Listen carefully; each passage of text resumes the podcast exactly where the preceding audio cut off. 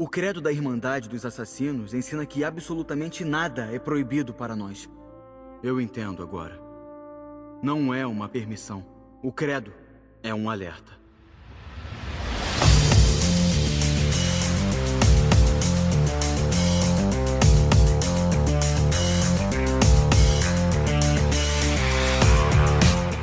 Bem-vindo, você está no Bueiro Nerd. Eu sou Marcelo Pereira e Requiesca Timpate. E aí, marujos, aqui quem fala é o Rian, da Oficina do Gralha, e, nada verdade, tudo é permitido. E aí, galera, beleza? Aqui quem fala é o Dark. E como eu posso me arrepender da única vida que eu tive? Aqui é o Vini Menezes e na morte somos todos iguais. E no Nerd da semana a gente vai falar sobre Assassin's Creed, uma das minhas franquias favoritas. Talvez seja a minha favorita, eu posso dizer isso com toda tranquilidade. E eu chamei aqui autoridade no assunto, o Dark e o Ian, que um tem um canal no YouTube, tem uma página de lore de Assassin's Creed. Gente, se apresenta e diz pra rapaziada onde eles encontram o trabalho de vocês.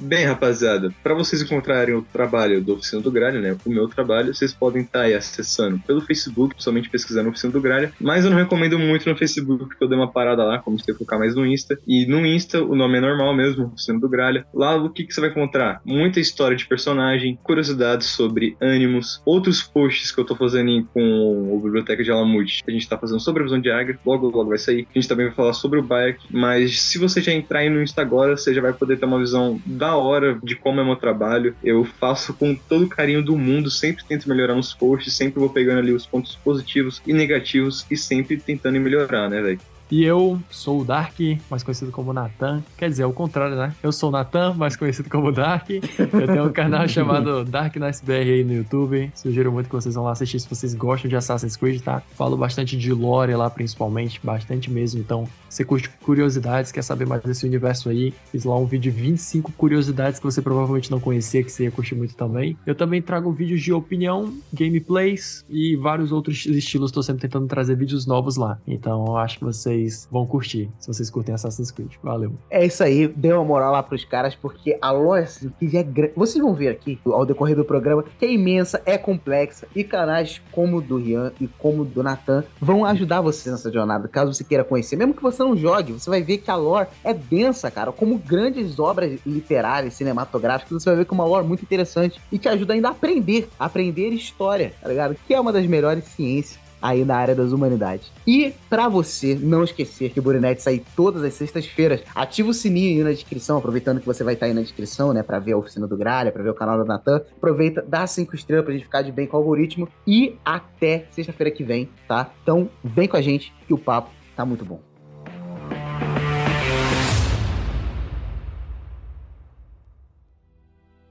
Acreditamos ser redentores, vingadores, salvadores. Guerreamos contra aqueles que nos opõem e eles, por sua vez, guerreiam contra nós. Sonhamos em deixar nossa marca no mundo. Enquanto damos as vidas em um conflito que não será registrado em nenhum livro de história. Tudo o que fazemos, tudo o que somos, começa e termina com nós mesmos.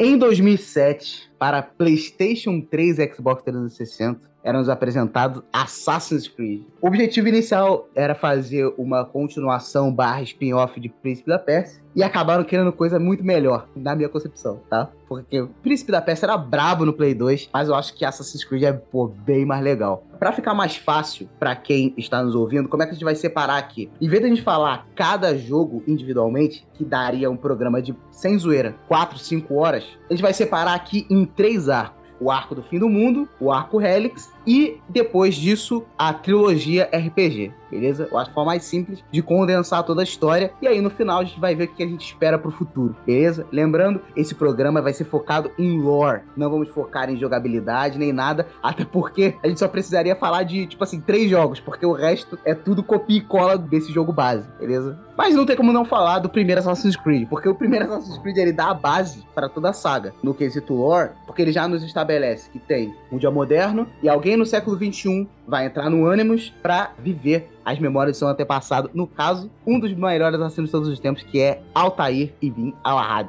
E aí, o que, que vocês acham da história do primeiro Assassin? Eu acho muito clean do clean, tá ligado? Eu acho muito boa. A história, tá? Porque o jogo é injogável hoje em dia, mas a história era muito boa. Nossa, na verdade, é tipo assim, vendo as paradas. Na época que eu joguei, mano, pô, eu lembro de ter pego o jogo pela primeira vez, pô, lá no PlayStation 3, tá ligado? E, pô, achava lindo, lindo, lindo, lindo, lindo. Eu fui olhar esses dias, caraca, o bagulho é escrotíssimo, velho. Caraca, é muito feio, muito feio. Vacilo da Ubi nunca ter lançado um remake desse jogo. Sim, sim. A gameplay também, né? Totalmente diferente.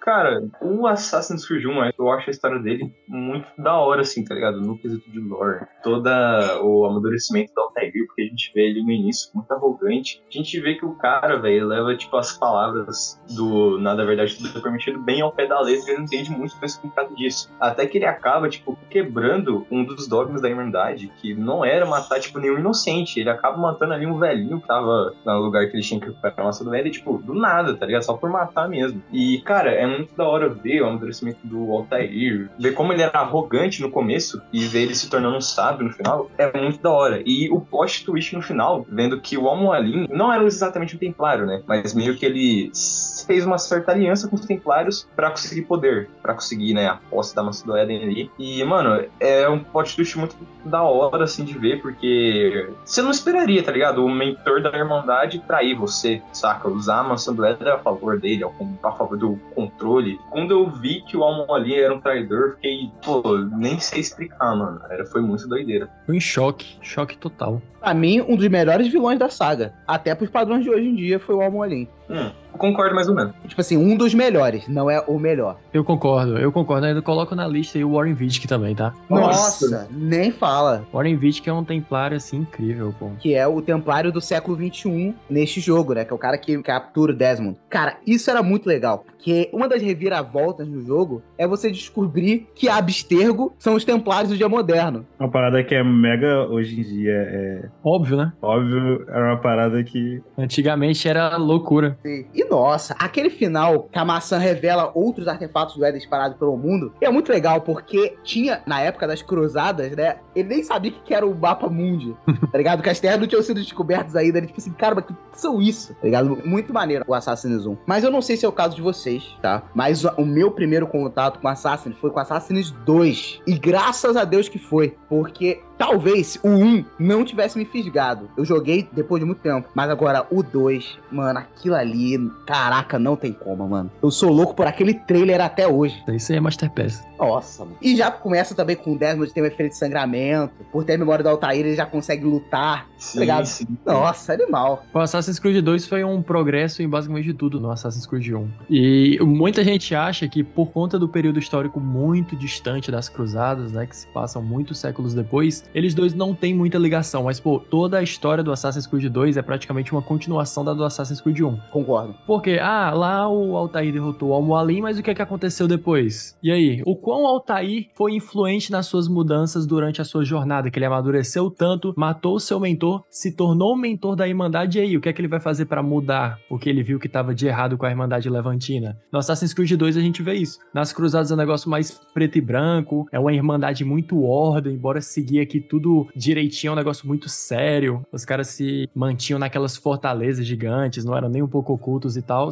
E os assassinos, desde criancinha, como o próprio Altair, ele era doutrinado desde criança. Pô, o cara, desde pequenininho, nunca tinha acesso a nenhum outro ponto de vista, basicamente. Ele só conhecia assassino e templário errado. Assassino, templário errado. Então ele fez essas reformulações na ordem e chegou ao Assassin's Creed 2, que o pai do Ezio escondeu o fato dele ser um assassino do Ezio, que todos os aliados do Ezio simplesmente não quiseram falar para ele que eles são assassinos, só guiaram os passos dele ali atrás da sua vingança, mas ninguém tocou no nome do Credo. O Credo voltou para algo muito mais oculto lá na Itália, e no final do jogo a gente vê lá, né, que depois que o Ezio amadurece, depois que ele se torna um cara que questiona os seus métodos e tal, depois de uma década, é que aí sim os seus aliados aparecem e oferecem a ele a chance de entrar pro Credo. Então você vê os resultados das mudanças que o Altair fez lá no século 12 depois de Cristo, né, nas cruzadas. Então é tipo uma continuação mesmo, tá ligado? Sim, e pô, a gente vê muito isso Assassin's Creed Revelations. Cara, o Altair, ele teve uma ideia que parece óbvia, mas que é, tipo assim, mano, a Irmandade não pode viver em fortaleza mesa gigante que todo mundo consegue ver de longe, pô.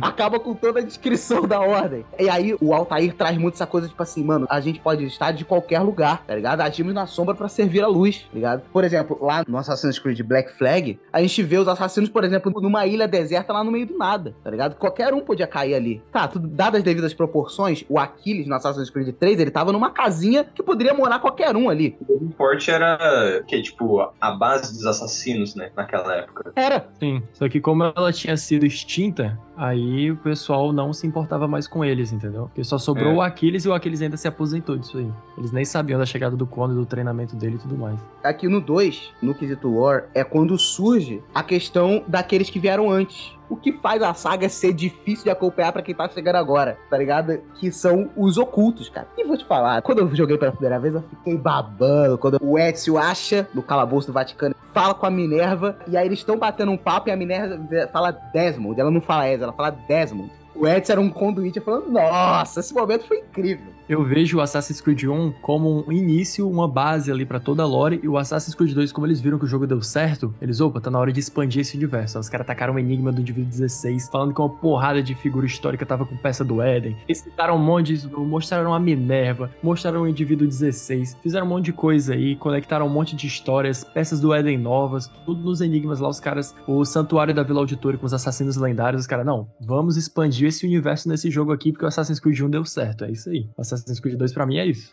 Nesse nível 16 dá pra ver que, mano, basicamente, não quase todo mundo, né, mas boa parte das figuras históricas da história em si já tiveram posse da maçã do Éden, velho. Tipo, um monte de pessoas já tocou naquela arma poderosa, saca, velho? É um bagulho muito doido. No Assassin's Creed 2 eles mostram que as maçãs estavam em posse mais lá dos presidentes dos Estados Unidos. Isso. É, também tinha alguns mágicos ali. Você já tinha alguma citação que, por exemplo, o Alexandre o Grande poderia ter uma, o Leônidas Já. de Esparta. E quando. Nossa, aquela parte, pra quem curte lore, lore densa, aquele santuário dos assassinos lá na Vila Auditório, nossa, aquilo ali é um prato cheio. É tá ligado? verdade. Até quando tu lembra que tem a Monete lá, tá ligado? Que a gente foi ver no Assassin's Creed Origins. Inclusive, quando eu vi aquilo pela primeira vez, eu jurava que eles iam fazer um jogo, pelo menos com um personagem principal ali, tá ligado? E é incrível como eles não fizeram nenhum jogo com eles como personagem principal, nadinha, só o Altair, né? Ah, vai, dá pra dizer que a gente joga com a Monete. Ah, mas não é personagem principal, né? Por mim, ela merecia um jogo, mas o jogo não é dela. Tecnicamente, o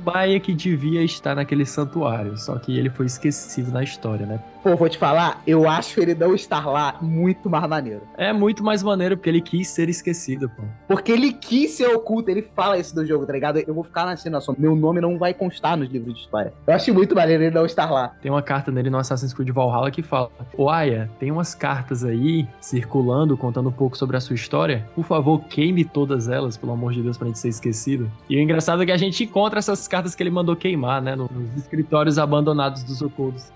Os caras não obedeceram, né? Desgraçado. É, é que tinham outras cópias também, que mostravam os ensinamentos da Aya. E, de novo, o dia moderno nessa época era muito maneiro. Tinha planejamento, né, mano? Tinha Tinha, total. Tinha lore por trás de tudo no dia moderno. Ainda tinha lore no dia moderno, tá ligado? Porque não certamente difícil, mas o dia moderno hoje em dia é bem esquecido. Dá pra perceber isso, velho. É muito esquecido no jogo de hoje em dia, saca? A gente tinha o conduíte do dia moderno, que era o Desmond. Mano, eu gostava do Desmond tanto quanto gostava do Ezio, cara. Caraca, eu ia falar uma parada agora, que é totalmente o contrário disso. Porque eu nunca entendi como é que a Ubisoft conseguia fazer os assassinos do passado serem sempre, tipo assim, carismáticos, interessantes, mas o Desmond sempre foi o inimigo do carisma, pô. Que isso, O maluco é cara? muito inimigo do carisma, cara. Todos Que os outros isso, amigos mano? deles, todo mundo lá da equipe, era mais legal do que o Desmond. Ó, falar, tenho que admitir aqui, eu também não gostava do Desmond, mas depois de conhecer a Layla, ah, meu amigo, esse cara virou carismático, tá? Caraca, pô, nem fala. Eu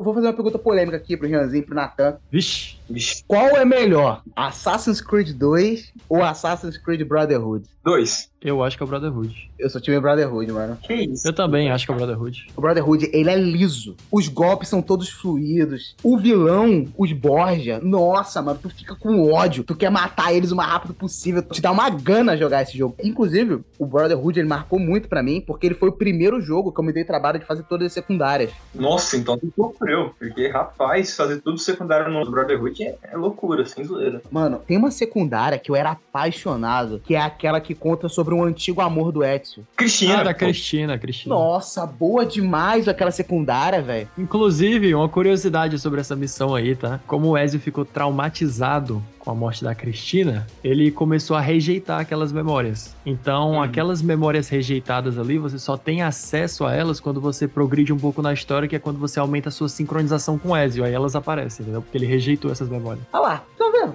Diga, Esses detalhes, nossa, cara. Tanto é que a última memória com a Cristina aparece quando você tá muito sincronizado com a história do Ezio, é quando mostra a morte dela mesmo. Cara, então por isso que não apareceu pra mim ainda, velho, essa missão. Eu sempre vejo ela, mas não aparece pra mim, cara. Eu- Sério, cara? Caraca, então tu não jogou nada do Brother. Não, eu joguei muito, velho, mas só que eu não sei porque não aparece pra mim, velho. Tô falando. É um coraçãozinho partido. Sim, é um coração partido no meio do mapa. Eu costumo dizer que, pra mim, Assassin's Creed 2 é melhor em ambientação, em história, em Concordo. lore e só. Agora o resto, combate, missões secundárias, esse tipo de coisa aí, pra mim o Brotherhood é bem mais completo. Os caras aperfeiçoaram muito o Assassin's Creed 2, pô. Mano, eu acho que a ambientação em Roma não tem como comparar com Florença, sei lá, Veneza, na minha opinião, tá ligado? Porque, É que são várias ambientações, né? é, são várias. Não, vai, Florença e Veneza, a Ubisoft deu um show, mano. Se eu pensar, caraca, naquela época, velho, era lindo demais, velho. É lindo. E, mano, é incrível. Porque, tipo assim, você não sai do teto a nenhum momento. Você não sai, tipo, você não para de fazer parkour em nenhum momento, cara. Você basicamente vai fazendo parkour ali do nada. Você nem percebe o que você tá fazendo, tá ligado? É um bagulho tão livre. Eu não consigo jogar C2 sem ficar nos telhados sempre, cara. Deve ter alguma pessoa que só fica andando no chão, mas, mano, a C2, velho, é incrível fazer parkour por Florença, Veneza, escalar as torres de observação. É muito bonito, cara. Eu vi um canal chamado Algo Sobre Jogos, que é um dos meus canais favoritos do YouTube, que ele fez uma observação que eu nunca tinha percebido, mas que é muito, muita verdade no Assassin's Creed 2. Ele disse que a curva de aprendizado do parkour acompanha os mapas. Você começa com Florença, que é um canto ali pra você aprender a fazer parkour. Os prédios não são tão altos assim, dá pra você fazer um parkour tranquilo. Se você vai pra Veneza, que já tem ali uns rios, você já tem que dar uma improvisada pelos telhados. Se você cair, a altura já é maior. Aí tem Toscana também, que já são estruturas enormes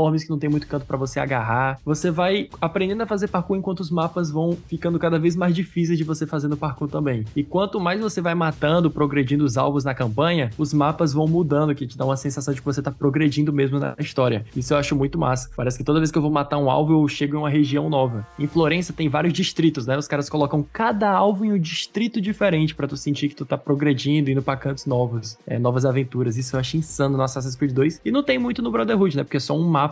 Um mapa só não tem como ir pra outros lugares. Sabe como é que eu interpreto isso? É porque no Brotherhood, e a gente vai ver isso no Everlasting também, a gente não pode jogar com o Ezio do início. A gente tem que jogar com o Ezio que já começa o jogo brabo, tá ligado? Aham. Ele já tem que começar com a gente no top do parkour, top do combate. Porque se não me engano, aí o Nathan me corrige, se não me engano já é um Ezio de 40 anos, É, ele tem 40 anos. tá ligado? Então tem que ser um, um Ezio experiente, tá ligado? Tanto é que, nossa, o momento que o Ezio vira o, o mentor da Ordem dos Assassinos, aquele momento me pega demais. Nossa, mano. Quando ele lá recita os assassinos pros recém-convertidos, é incrível. E eu acho o César Borgia um dos melhores vilões da saga também, tá ligado? Eu tô destacando isso, pode parecer que eu tô pagando um pouco de pau, dizendo que, nossa, todos os vilões são maravilhosos. É porque não são, tá ligado? Caraca, mas falou do César Borja, mas não falou do Rodrigo Borja, que é isso. Pois é, mano. Rodrigo Borja é muito melhor que o César Eu Borja. ia falar isso pra tu agora, que o Almolim, o Rodrigo e o César são incríveis. Que, inclusive, a hora que o César mata o Rodrigo é muito massa, cara. Que a gente tá lá pendurado na janela, no stealth, e a gente vê ele enfiando a maçã envenenada pro cara. Animal esse momento. Quero saber, na opinião de vocês, a história do Assassin's Creed Brotherhood é ou não é uma história Far Cry? Eu sabia que você ia meter essa, velho. Uma história de um super vilão que quer dominar uma região e você tem que enfraquecer os distritos pra derrotar o super vilão no final com seus amigos que você juntou conforme a história ia passando. Cara, é exatamente isso, velho. É por isso que eu prefiro a história do Assassin's Creed 2. É, É, entendi seu ponto. Você junta um monte de aliados ali durante a história, as primeiras sequências são isso, você enfraquece várias regiões ali do super vilão, ele quer dominar a Itália inteira, você derrota ele no final numa batalha e, e é Far Cry totalmente. Coincidentemente, os dois são da Ubisoft. É, É, pois você... um amigo meu falou a verdade, né? Que ele disse: Ah, mas o Assassin's Creed Brotherhood lançou antes do Far Cry 3, então essa fórmula não era muito conhecida. Eu falei, eu sei, mas é porque com essa fórmula ficou tão conhecida que quando eu jogo hoje em dia o Brotherhood, eu não gosto muito da história dele por causa disso. Ah, mas desde o primeiro Far Cry é essa pegada. Pois é, eu falei isso pra ele depois, só que ele disse que ficou famoso mesmo na do 3. Aí Não interessa que ficou Ah, mas famoso. quem fez foi a Ubisoft, ela sabe que fez. É. eu só conheci as histórias do Far Cry depois do 3, né? Exatamente. E de novo, eu vou destacar isso sempre, porque daqui a pouco eu não vou poder mais. Que é destacar o dia moderno, cara. Foi o melhor dia moderno até então, Brotherhood. É, Brotherhood eu acho que é melhor. mesmo. Não que seja muito difícil.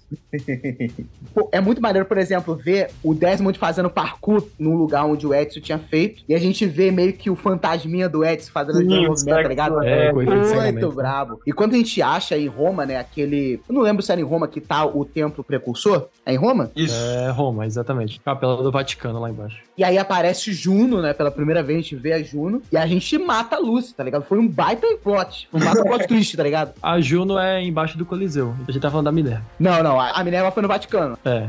A Juno é, é debaixo do Coliseu. Mas quando a gente mata a Lucy, fica. Nossa, velho, que isso, mano? E aí vem o que pra mim. De novo, no- a gente não vai focar em gameplay, mas no gameplay é um copia e cola, um, é beabá. Adicionou um ganchinho e pronto. É, nossa, exatamente isso. Tudo que os caras fizeram é adicionar o gancho. Mas agora, no quesito história, não tem como, mano. O Assassin's Creed Revelations Melhor história da saga. é um esculacho, velho. Aquele jogo ali, meu Deus do céu. Nossa, a cinemática dele eu lembro até hoje. Nossa, e basear. O Nossa, que, que é, aquilo, é mano? linda de ver. É até aquela música que tocava no trailer era animal demais. O Ezio velho, com aquele capuz mais acinzentado. É o melhor traje do Ezio, né? Opa, eu acho o opa, melhor traje. eu sei acho. lá, calma aí. Eu calma acho, o aí. melhor, eu acho o melhor traje do Ezio do Revelations. Aquele escurão é muito irado, não tem. Ele é brabo, mas. Não, é irado, é fato. E o Ezio de barbona branca também dá um- uma moral Tu inacreditável. tá hein? ligado que no Revelations foi a primeira vez que a gente viu o rosto do Ezio, né? É, Como assim? Porque no Assassin's Creed 2 e Brotherhood era o rosto do Desmond. Era, o- era o rosto do Desmond, bem lembrado. No Revelations, os caras conseguiram atualizar o ânimo. Eles diziam que o anime fazia isso. Era o rosto do Desmond, só com a cicatrizinha. É.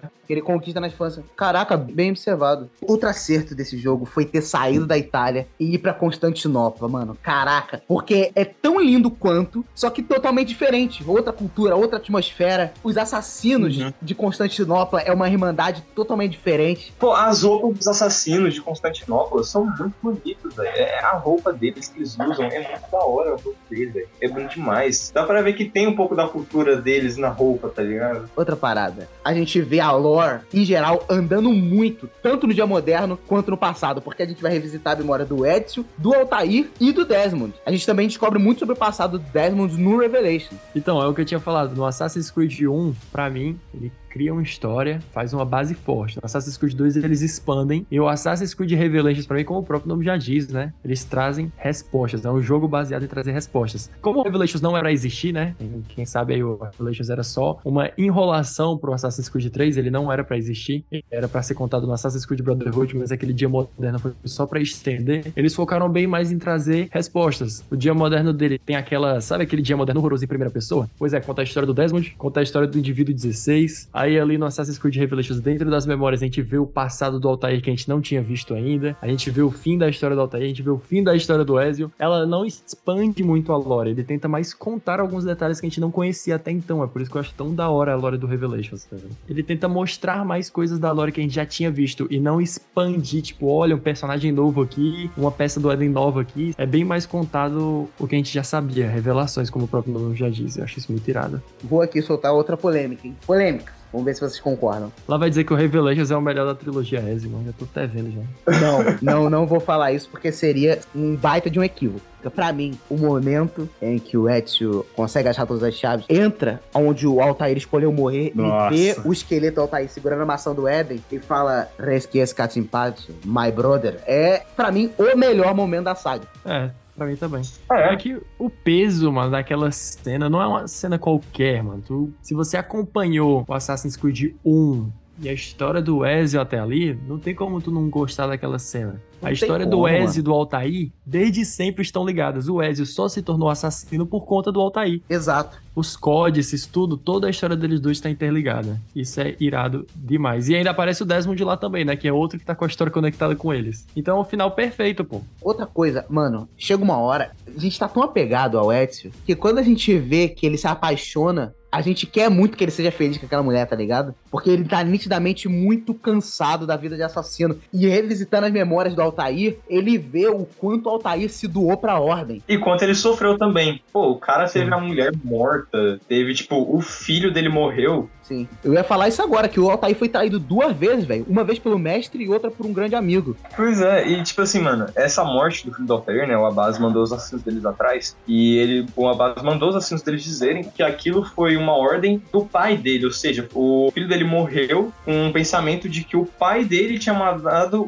os assassinos executarem ele, tá ligado? Sim, sim. Mataram o Seth. É, tá ligado? O mentor dele, que era basicamente como um pai, traiu a Irmandade. Tipo, o Abbas, que era um dos amigos dele, meio que também traiu ele. Então, mano, eu acho que quando o Nathan falou que o Walter era o protagonista que mais sofreu na saga, agora eu tô concordando com isso, tá ligado? Parando pra pensar que agora ele, acho que realmente foi o que mais sofreu. Essa cena é toda incrível, porque quando ele avança no templo, ele tem duas escolhas pra fazer, o Ezio. Ou ele desiste da vida de assassino e vai ter uma vida feliz com a mulher, ou ele vai tentar achar mais respostas, porque ele, ele continua com mais dúvida do que respostas. Porque ele sabe que o protagonista dessa história é o Desmond no futuro. E aí, ele meio que manda uma mensagem pro Desmond, tipo assim, Desmond, eu sei que você tá vendo a, a memória, eu espero que você cumpra a sua missão, mas eu não aguento mais. Faça as mortes valerem. Isso, faço e mostra. E aí ele tira as Hidden Blade e vai ficar com a mulher. E aí ele fala isso aí, meu mano. Sai dessa merda que não tem mais o que fazer. É que o- o Ezio, mano, no Assassin's Creed 2, vocês estão ligados que do Assassin's Creed 2, do início da jornada do Ezio até Veneza, se passaram uma década, né? Vocês estão ligados nisso.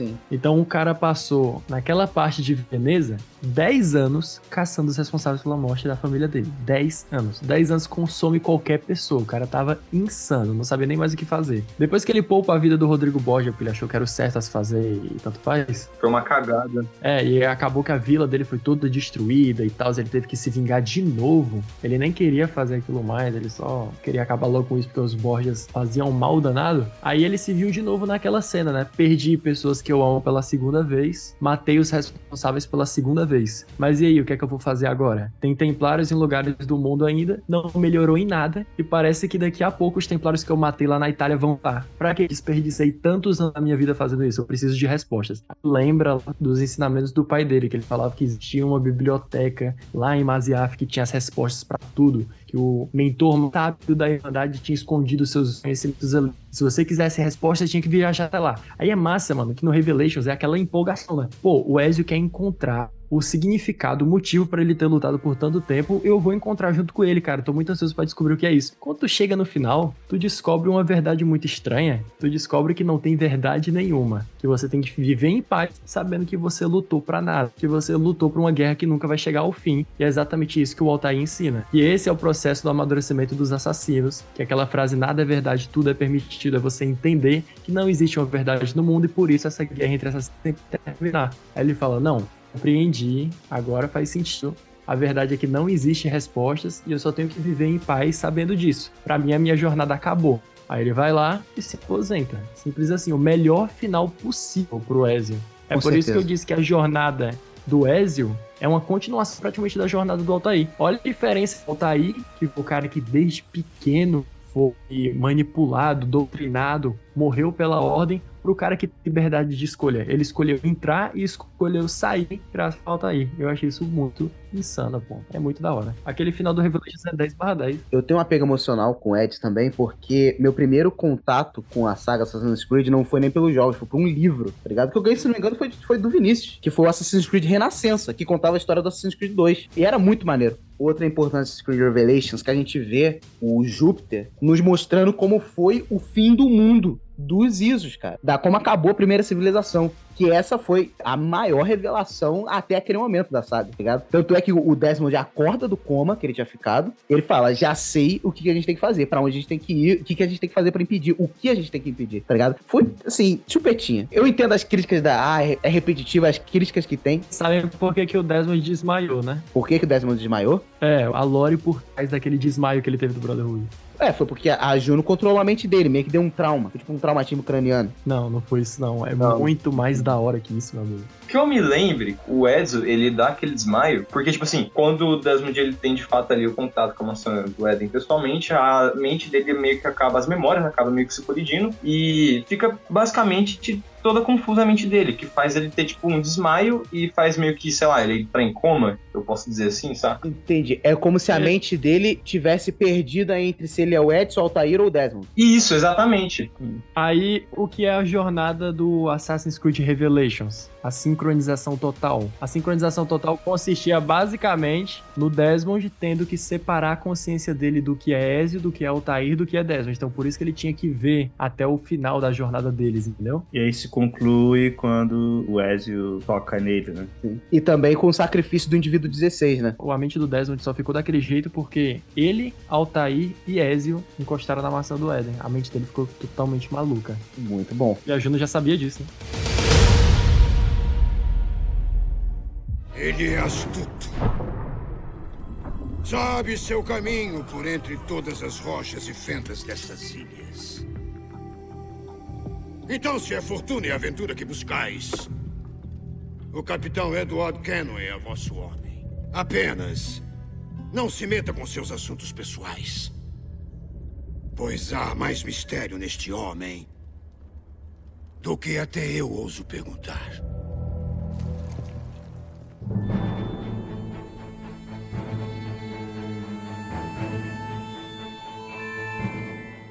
No Assassin's Creed 3, eu acho ele um excelente jogo. A gente tava conversando aqui antes de começar a gravar, que é um jogo muito injustiçado, que a galera não lembra com o mesmo carinho. Mas eu lembro com um carinho inacreditável, mano. Assassin's Creed? Assassin's Creed 3. Nossa. Nossa. Nossa! Um dos motivos, primeiro, o trailer de Assassin's Creed 3 é impecável. O Connor lá entrando no meio da Guerra Civil Americana e matando um templário na machadinha. Clean do clean, lindo demais. Mas também porque ele tem o melhor vilão da saga. Isso não é tão polêmico assim. É o Reita, né, meu chapa? Eu acho que todo mundo aqui concorda com isso, que Reitan Kenway é, cara, o vilão maneiro, cara. Nossa, mano, e a relação dele, como é mostrada no 3, a relação de pai e filho do Connor, o Hayton, mano, é muito massa, velho. E, e, oh, eu tô tão animado que, tipo assim, eu tomei energético aqui agora. E, velho, nossa, você não sabe quanto eu tô animado de falar disso aqui agora. Só de eu lembrar disso, eu É, tomou energético pra falar do Reita, eu tô né? Pirado de energético aqui, velho.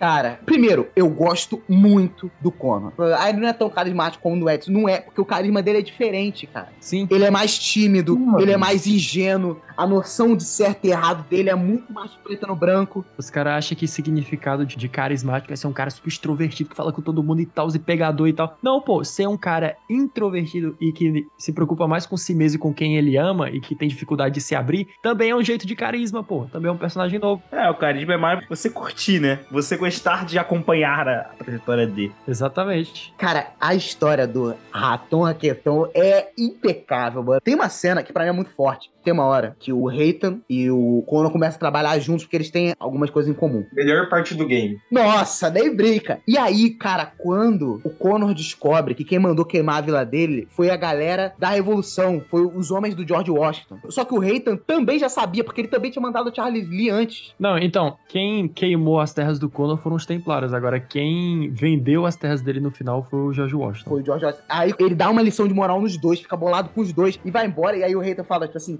filho, ele, filho, acha que eu sou tão fraco a ponto de me chamar de filho vai mudar alguma coisa? Não me sigam e se me seguirem, eu os matarei. Nossa, e aí ele vai correndo pra tentar salvar a vila dele, acha que animal. É, mano, ele vira de costa pros dois, cara. Ele não vai nem tanto pro lado do pai dele, do Hayton, quanto pro George Washington, tá ligado? Ele meio que trilha o seu próprio caminho, do início pro fim. Eu vou desenvolver isso mais tarde, a gente for falar de Rogue, mas o Reitan, ele tem muitas camadas. Como, por exemplo, ele de fato ele amou a mãe do Conan, tá ligado? Ele de fato amou ela, mas ele não podia abrir mão da missão de Templário, tá ligado? Da mesma forma, a gente sabe que ele podia ter matado o Connor várias vezes, mas ele hesitava, cara. E, tipo assim, o cara é muito engraçado que ele era tão dúbio nisso, tipo assim, a pessoa que eu amo em Missão de Templário, que quando o Connor mata ele, né, ele dá um, um elogio, mas não fala, tipo assim, você tá esperando desculpas, eu não vou dar. Como o Reitan, ele tinha esse lado mais complexo, a história também deu o Charles Lee, que é muito mais cruel, muito mais louco, que também foi um vilão que eu amei. Dois dos melhores vilões da saga estão ali em Assassin's Creed 3. E como o Charles Lee morre, que eles estão lá no bar, bebendo, ele sabe que ele não aguenta mais lutar e o Connor dá a bebida pra ele. E aí ele já aceita que eu vou morrer. Se eu não me engano, o bar que eles estão bebendo se chama Last Drink, o última bebida, mas eu posso estar enganado. Ó, caraca, eu não sabia dessa. Se eu não me engano. Pra mim, eu vou tomar como verdade porque eu gostei. Enfim. Mas outro ponto também, de novo, o melhor dia moderno da saga inteira, na minha Concordo. opinião. Ah, mas isso aí não é muito difícil, né? Não era difícil. Bota pra um cara pular de paraquedas no dia moderno já se torna o melhor da saga. Nossa, verdade. Mas não era difícil, mas venhamos e concordamos aqui. Já era pra ter superado há muito tempo, mano. A Ubisoft não quer, né? Caraca, estamos em 2023, cara. Ô, Marcelinho, vai me dizer que o Black Flag não superou o dia moderno do Assassin's Creed 3, né, meu amigo? Nossa, Não superou, mano. eu Desculpa. Ô, mas o tablet voador é irado. É irado, né? O tablet É, voador. é iradíssimo, velho. Aquela parte que ele sobe num guindartezinho ali, mano, e vai pro segundo andar. Caraca, mano. Pra- Não sei vocês, mas essa parte que a gente sobe em Dash, mano, já sola aquela parte que a gente pulou com 10 minutos de paraquedas, pô. Mano, bora para de zoar antes que os caras acham que a gente tá falando mano. É. É, pois é. Tem um amigo de faculdade que ele falava que uma coisa que a Ubisoft podia ter feito era ter botado, por exemplo, o cara que a gente joga ali, o do tablet voador no Black Flag, poderia, por exemplo, ser o chão disfarçado. Cara, mas só que seria muito difícil porque o Shaw, a gente vê no 4 que ele já tá disfarçado lá, tá ligado? Com a Rebeca. Não, exatamente. É justamente esse o ponto. E se liga, se tivesse o chão disfarçado, poderia ser inclusive em primeira pessoa. A gente ia passar mó pano. É, e outra, acho que o Shaw falaria, porque o nosso personagem no Dia Moderno é mudinho. O cara não fala nada. Pois é, a Ubisoft fala que, tipo assim, não é pro jogador se sentir no jogo. Não, mano. Pô, mano. Caraca, tá de sacanagem? Se fosse pra sentir no jogo, dá um óculos de realidade virtual e sei lá, velho, deixa eu trabalhar na Abstergo, saca? É, porque meio que a, a Ubisoft se tornou refém do próprio roteiro, né? Porque eles desenvolveram um plot que era muito bom, que funcionava muito bem, essa questão de ter essas histórias em temporais, né? E agora eles finalizaram, mas, mano, o bagulho não tá carregando do mesmo jeito, né? E aí eles tiveram que mudar totalmente o foco. De fato. É porque não dava pra ter um Desmond por muito mais tempo. Porque senão a história ia ficar muito repetitiva. Então eu acho que a escolha de matar o Desmond, ela é acertada. O lance é que não teve ninguém pra segurar a pepeca depois. Mas, tipo assim, mano, que podia ter o Desmond, só que como se fosse um cara muito mais secundário, tá ligado? Tipo, se ele tiver vivo Ah, eu mesmo. não ia gostar, não. Não acho não, cara. Não ia dar. Sabe o que é que eu ia gostar? Ó, isso aí eu vi também no canal Algo Sobre Jogos. Galera, sigam o canal Algo Sobre Jogos, um dos melhores canais do YouTube. E o cara tem pouquíssimos inscritos, não é conhecido, merece mais. O que ele me disse no offer, que eu nunca tinha parado pra pensar, eu falei, mano, isso faz um sentido absurdo que esse cara falou. É o seguinte, eu vou voltar um pouco na história, mas vai fazer sentido. A gente descobre lá com o Altair que, ah, não existe uma solução pra razão humana. A solução é você amadurecer, viver em paz consigo mesmo e esperar que algum dia alguma coisa aconteça. É isso, é isso que a gente aprende com o Altair. Não há solução pra razão humana, simples. O passado já é mais essa visão filosófica, sociológica e blá blá blá do passado e tal. Agora, o dia moderno já traz outra visão, que é a visão de ficção científica. Eles falam, não, não é que os humanos não consigam superar a razão e etc. Não é que eles não consigam desvendar a natureza humana, e sim que os ISOs colocaram neurotransmissores, que eles fabricaram os humanos para serem limitados dessa maneira, que eles foram construídos para serem assim, e somente com as peças do Éden, blá blá blá. Ou seja, o dia moderno traz uma contextualização ali pro passado que a galera do passado não tinha. Eles trazem uma visão mais científica, uma coisa que a galera do passado não sabia que existia, entendeu? O que pra mim enriquece muito a lore da saga. Exatamente. E além desses dois, dia moderno e passado, trazendo esses dois tipos de visão, ainda tem a galera da primeira civilização, que foram os caras que criaram isso. Eles que são a razão pra tudo isso. E por que, que eu tô contando tudo isso? Pô, a gente tem o Desmond, que é um protagonista que visitou as memórias do Altair, que conseguiu todos os conhecimentos do Altair, que ele ficou tão inteligente quanto ele. Depois ele foi lá, depois de adquirir todos os conhecimentos do Altair, foi pro Ezio, que também foi o, sei lá, o segundo melhor mentor da Irmandade. O cara conseguiu pegar os ensinamentos do melhor mentor da Irmandade, depois do segundo melhor mentor da Irmandade. Depois pegou os conhecimentos do Connor, que também é um cara que conhecia pra caramba, que amadureceu demais, cada um aprendendo uma coisa diferente e tal. O melhor lutador da saga. Exatamente, o cara, além disso, conhecia um monte de parada do Ziz, um monte de peça do L dos Enigmas 16. O cara era insano, Desmond, insano. Aí, o que é que esse cara disse para mim, né? O, meu amiguinho do Algo Sobre Jogos. Ele falou, mano, eu achei um desperdício matar o no Assassin's Creed 3. Porque ele pega o conhecimento de todos esses assassinos, dos Isos, da porcaria toda, das peças do Éden. O cara era insano. E aí, ele não tem nem tempo de desenvolver as filosofias que ele adquire, entendeu? Ele não tem nem tempo de pensar, pô, agora que eu sei a verdade por trás da razão humana e eu sei todo o amadurecimento e a história dos assassinos lutando contra essa razão humana, pô, eu posso tentar pegar aqui um caminho diferente que ninguém nunca tinha pensado. Mas não, ele vai direto lá, bota a mão e morre, sem desenvolver nada, entendeu? Aí meu amigo disse que queria mais um jogo pro Desmond desenvolver isso e os pensamentos dele, um jogo que o Desmond mostraria que ele realmente aprendeu muito com as memórias, porque é muito corrido, pô.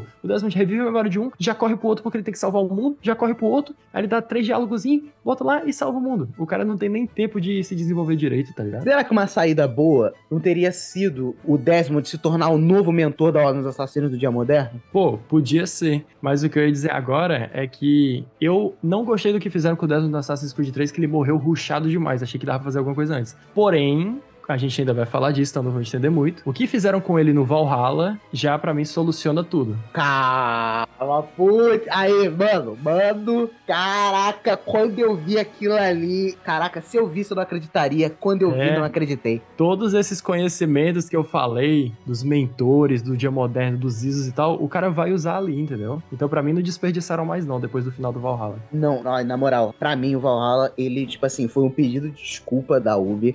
com 10 não, não com Desmond, mas com tudo que o Odyssey fez a gente passar, tá ligado? A gente vai chegar lá no futuro, daqui a pouco a gente chega lá. Mas é o seguinte, ó, Desmond morreu para salvar o mundo, teve que sacrificar, e Juna liberta. Quando acontece isso, eu penso, pô, e agora? Porque eu joguei tudo na ordem cronológica certinho. E aí eu pensei, caraca, eu, e agora? Beleza. Aí eu, na minha inocência, eu peguei ali no Assassin's Creed Black Flag e tudo que eu sabia que o personagem principal ia ser um pirata. Eu fiquei pensando, caraca, quem será que é o protagonista dos dias modernos? Eu botei lá, Assassin's Creed 4, Black Flag. Aí o caraca, que, que tablet é isso aí? E aí eu descubro que o tablet vai ser o novo protagonista do dia moderno, tá ligado? Porque o protagonista não tem fala, não tem nome. Graças a Deus que quando eu joguei em 2013 esse jogo, eu não tava nem aí pro dia moderno. Só queria saber dos piratas, então nem me decepcionei nessa época aí. Pô, eu tava. Eu tava muito importando com o dia moderno porque eu, tipo, eu joguei Assassin's Creed quando eu era criança. Tipo, o primeiro AC que eu joguei foi o Brotherhood. Um detalhe, eu joguei o Brotherhood pensando que era o Unity, porque eu via muito vídeo do CJBR. Calma lá, eu vou te explicar por que eu achava.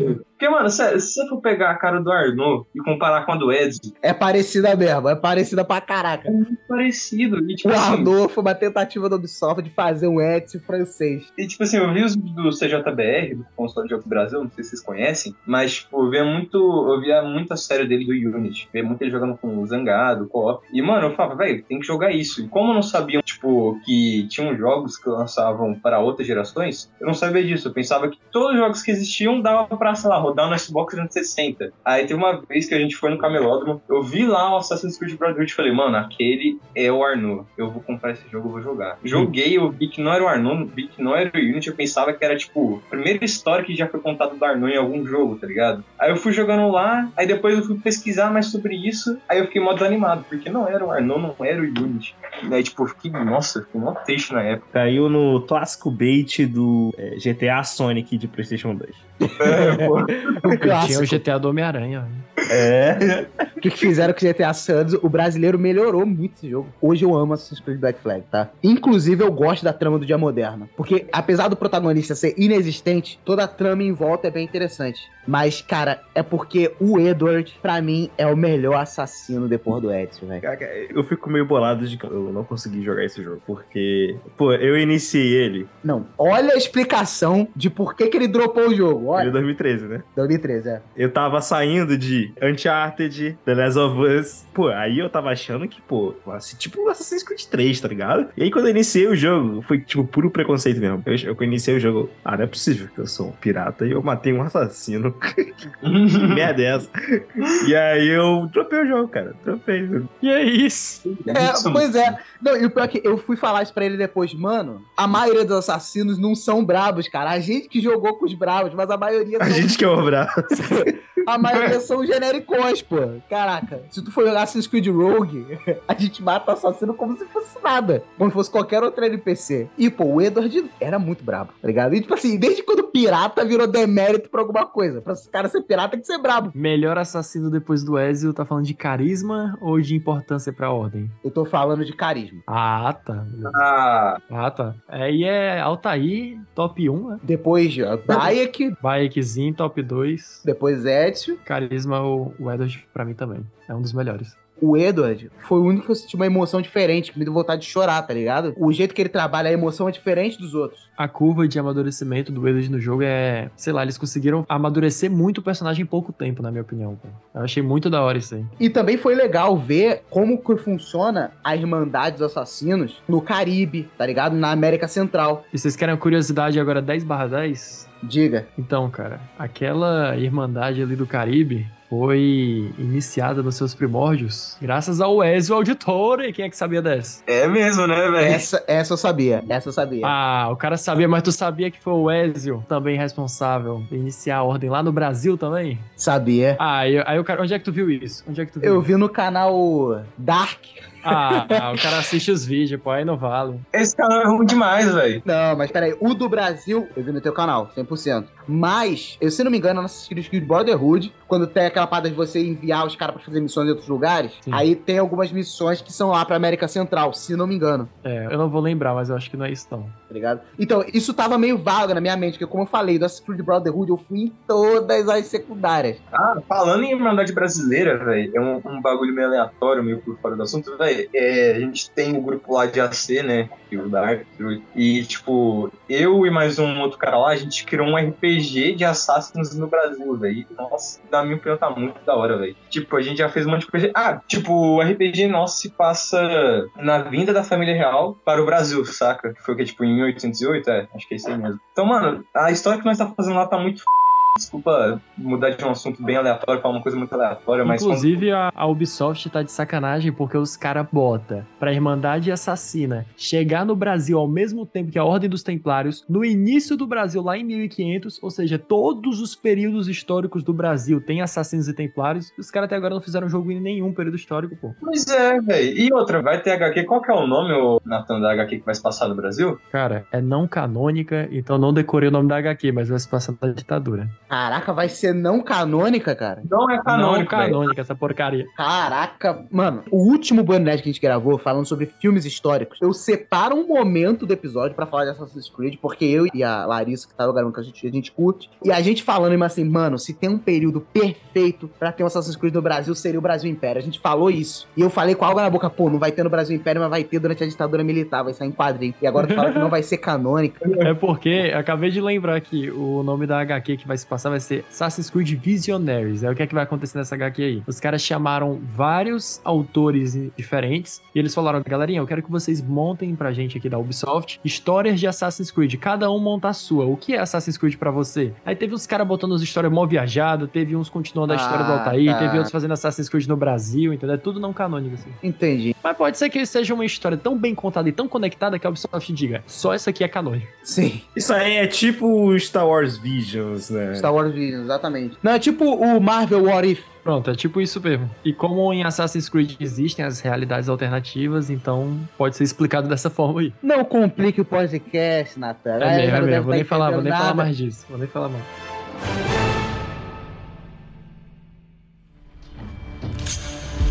No final, não importa como serei lembrado na história.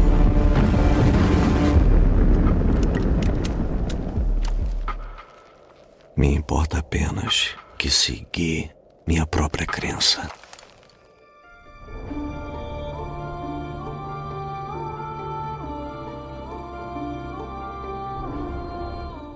Depois do Assassin's Creed 4, com exceção do lance dos sábios, a história do Edward é muito intimista, tá ligado? E os sábios, o que que seriam os sábios? Eu vou tentar explicar da forma mais resumida possível, porque isso vai ser importante no jogo que a gente vai falar no, no seguinte. Os sábios é o quê? A Juno, ela fez uma experiência com seu marido, Aita, para que ele, de tempos em tempos, reencarnasse e ajudasse a que a história fosse guiada a que resultasse na sua libertação no futuro. O que que determinava se o cara era um sábio ou não? Ele ia ter os olhos, cada um de uma cor, um seria azul outro seria meio alaranjado, e conforme o cara fosse crescendo, as memórias do Aita ia tomando controle daquele corpo.